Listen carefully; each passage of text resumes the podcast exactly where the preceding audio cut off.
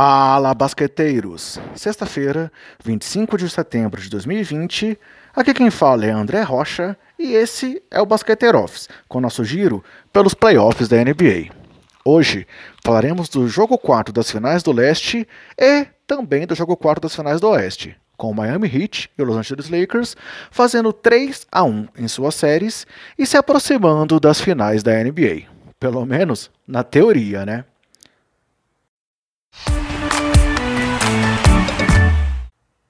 Começando com o jogo entre o Heat e o Boston Celtics, essa foi uma partida em que o time da Flórida liderou por quase todo o jogo, chegou a abrir 12 pontos no terceiro período e segurou uma reação do time celta para no final vencer por 112 a 109. E muito disso graças ao calouro Tyler Hero. Afinal, o jovem de 20 anos, que foi elogiado por sua confiança pelo técnico Eric Spolstra após o jogo, teve o seu jogo da vida e marcou 37 pontos nesse jogo 4. Foram 14 acertos em 21 arremessos tentados e 5 em 10 nas bolas de 3 para Hero, que se tornou o segundo jogador da história a marcar pelo menos 37 pontos em uma partida de playoffs aos 20 anos, atrás apenas de Magic Johnson, que marcou 42 pontos nas finais da NBA em 1980. Além disso, foi a primeira vez que um calouro marcou 30 pontos em playoffs vindo do banco. E só no quarto período foram 17 pontos para o camisa 14, que tem médias até aqui nas finais do, leste contra o Celtics de 20.5 pontos, 7.3 rebotes e 5.3 assistências. Tais números colocam Hero ao lado de Magic Johnson e Larry Bird como os únicos calouros com médias de pelo menos 20 pontos, 5 rebotes e 5 assistências em uma série melhor de 7 nos playoffs da NBA. Além de Hero, destaque no time do Heat para Jimmy Butler com 24 pontos, Goran Dragic com 22 pontos e o melhor plus-minus do time, com mais 11 pontos para o Heat enquanto ele esteve em quadra, e Bana Debaio com 20 pontos e 12 rebotes, acertando 7 em 11 arremessos tentados. E cabe destacar ainda a baixa quantidade de desperdícios de bola de Miami, com apenas 8 contra 19 de Boston. Já pelo time do Celtics, destaque para Jason Tatum, com 28 pontos, 9 rebotes e 3 tocos, Jalen Brown, com 21 pontos, 9 rebotes e 4 de 7 nas bolas de 3, Kemba Walker, com 20 pontos e 5 assistências, e Gordon Hayward, com 14 pontos e 7 rebotes. Já Marcus Smart dessa vez foi bem mal, acertando apenas 3 em 12 arremessos tentados, sendo 1 de 8 nas bolas de 3. E voltando a falar do Tatum, seus 28 pontos vieram no segundo tempo, com camisa 6 errando seis arremessos que tentou nos primeiros 24 minutos da partida. Algo inaceitável, como ele mesmo disse após o jogo. Então, nem a reação no final do quarto período, quando chegou a estar dois pontos atrás do placar a 9,2 segundos do fim, foi suficiente para garantir aí o empate da série para Boston. Com isso, essa é a 12 vez que o Heat faz 3 a 1 em uma série de playoffs, sendo que nunca sofreu a virada nessas condições. Ah, e André Godala está a apenas uma vitória de chegar à sua sexta final da NBA consecutiva. E uma última curiosidade sobre esse jogo, enfim, vimos uma vitória de um, entre aspas, mandante em um jogo do Celtics nesses playoffs, algo que não acontecia desde a reta final da primeira rodada.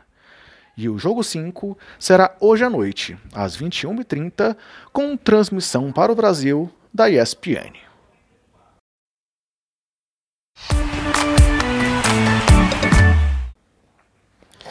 Passando para o lado oeste, ontem o Los Angeles Lakers conseguiu reverter a desvantagem que teve em rebotes no jogo 3 com Dwight Howard titular e venceu por 114 a 108 o time do Denver Nuggets, abrindo também 3 a 1 na série.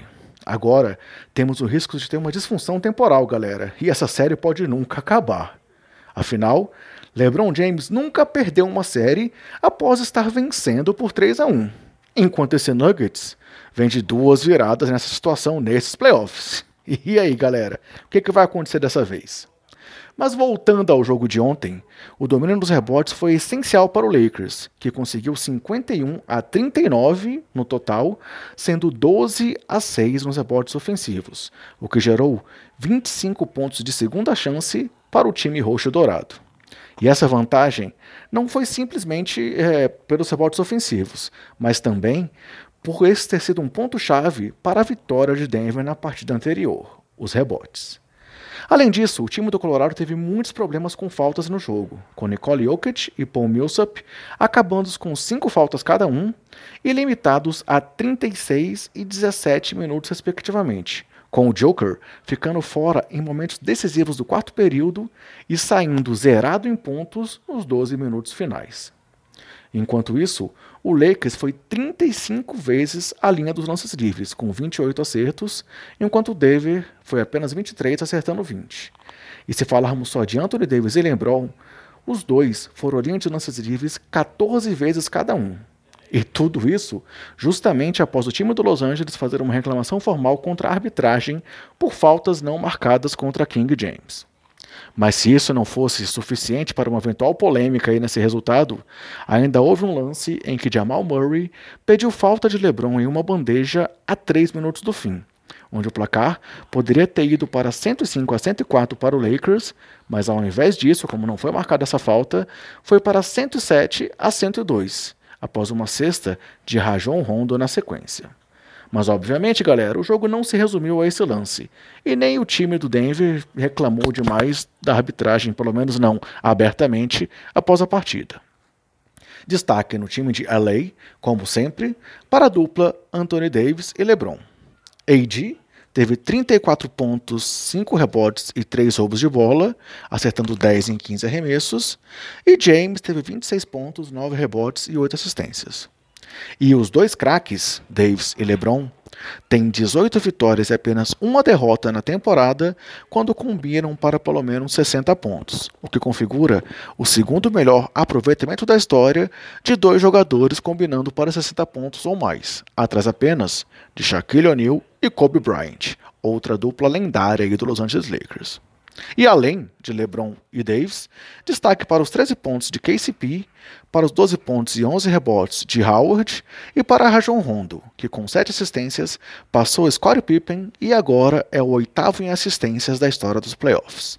Já por Denver, que tentará novamente uma virada histórica, destaque total para Jamal Murray, com 32 pontos e 8 assistências, mas sofrendo muito com a marcação de LeBron nos 6 minutos finais do jogo o que foi uma grande sacada aí do próprio James e também do técnico Frank Vogel para parar a principal arma de Denver na partida.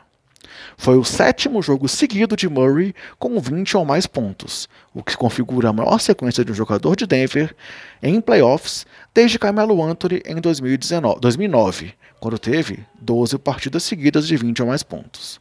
E além de Murray, destaque para os 16 pontos e 7 rebotes do Jokic, os 17 pontos de Jeremy Grant, os 13 de Michael Porter e os 12 de Monty Morris. E uma curiosidade, pessoal: apesar de jogar apenas 17 minutos em razão das faltas, Paul Millsap foi mais uma vez o dono do melhor plus-minus do time de Denver, com 8 pontos a mais aí para os Nuggets, enquanto ele esteve em quadra. Dos titulares, apenas Millsap e Jokic tiveram plus-minus positivo, com o Joker tendo um plus-minus de mais 2. E agora, vamos ver então o que acontecerá no jogo 5, que será no sábado, às 22 horas de Brasília, com transmissão para o Brasil do Sport TV. E aí, LeBron chegará a mais uma final da NBA ou o Denver continuar se continu conseguirá se manter vivo, galera? Bem, esse é o que temos para hoje.